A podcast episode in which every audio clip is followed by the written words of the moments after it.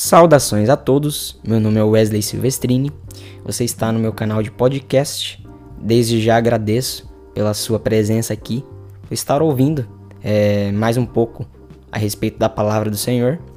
E a minha oração, meu desejo é que o Senhor coloque algo no seu coração, que no mínimo uma palavra que eu falar aqui que seja transformador para você.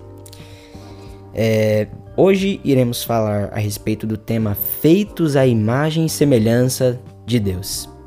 É um tema muito interessante, um tema é, muito abrangente.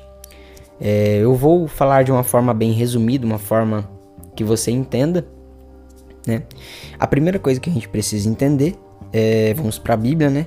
Em Gênesis 1:26, Disse Deus: façamos o ser humano a nossa imagem, conforme a nossa semelhança. Tenha ele domínio sobre os peixes do mar, sobre as aves do céu, sobre os animais domésticos, sobre toda a terra e sobre todos os animais que rastejam pela terra. Então, esse é o nosso desígnio: resplandecer a imagem de Deus. Imagem, no dicionário, se você for pesquisar, é a mesma coisa que representação, né? É a mesma coisa que reprodução visual. Quando algo reproduz uma imagem, isso é a imagem, certo? Então, nós temos esse desígnio, somos imagem e semelhança do Criador. Porém, em Gênesis 3, a gente observa que o homem ele se inclinou para uma escolha errada e Nisso nasceu o pecado por conta da desobediência do homem. O que, que acontece? Essa imagem ela foi embaçada, essa imagem ela foi distorcida, essa imagem ela foi manchada.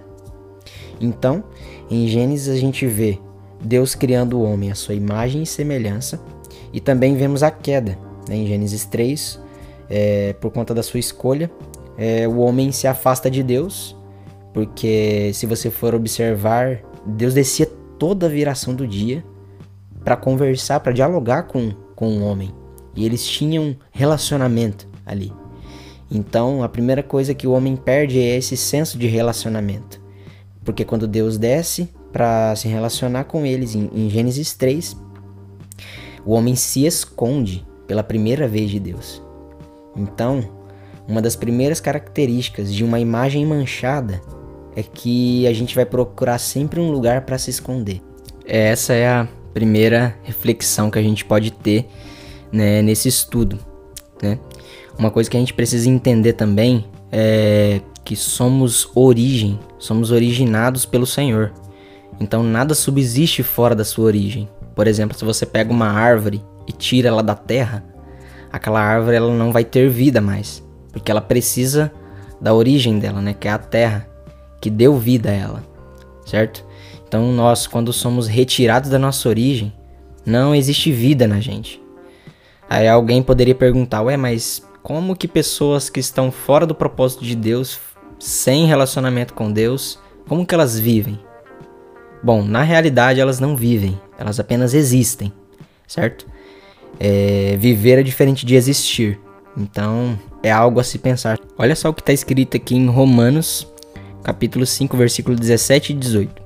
Se pela transgressão de um só a morte reinou por meio dele, muito mais aqueles que recebem de Deus a imensa provisão da graça e a dádiva da justiça reinarão em vida por meio de um único homem, Jesus Cristo. Versículo 18.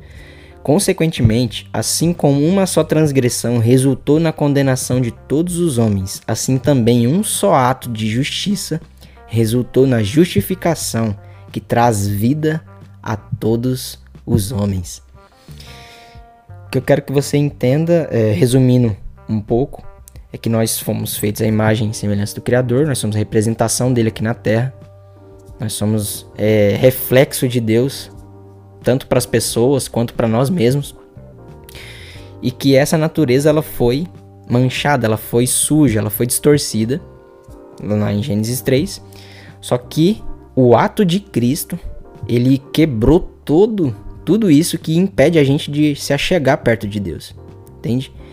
Deus restaurou a nossa vida através do seu Filho, Jesus Cristo, entregue na cruz.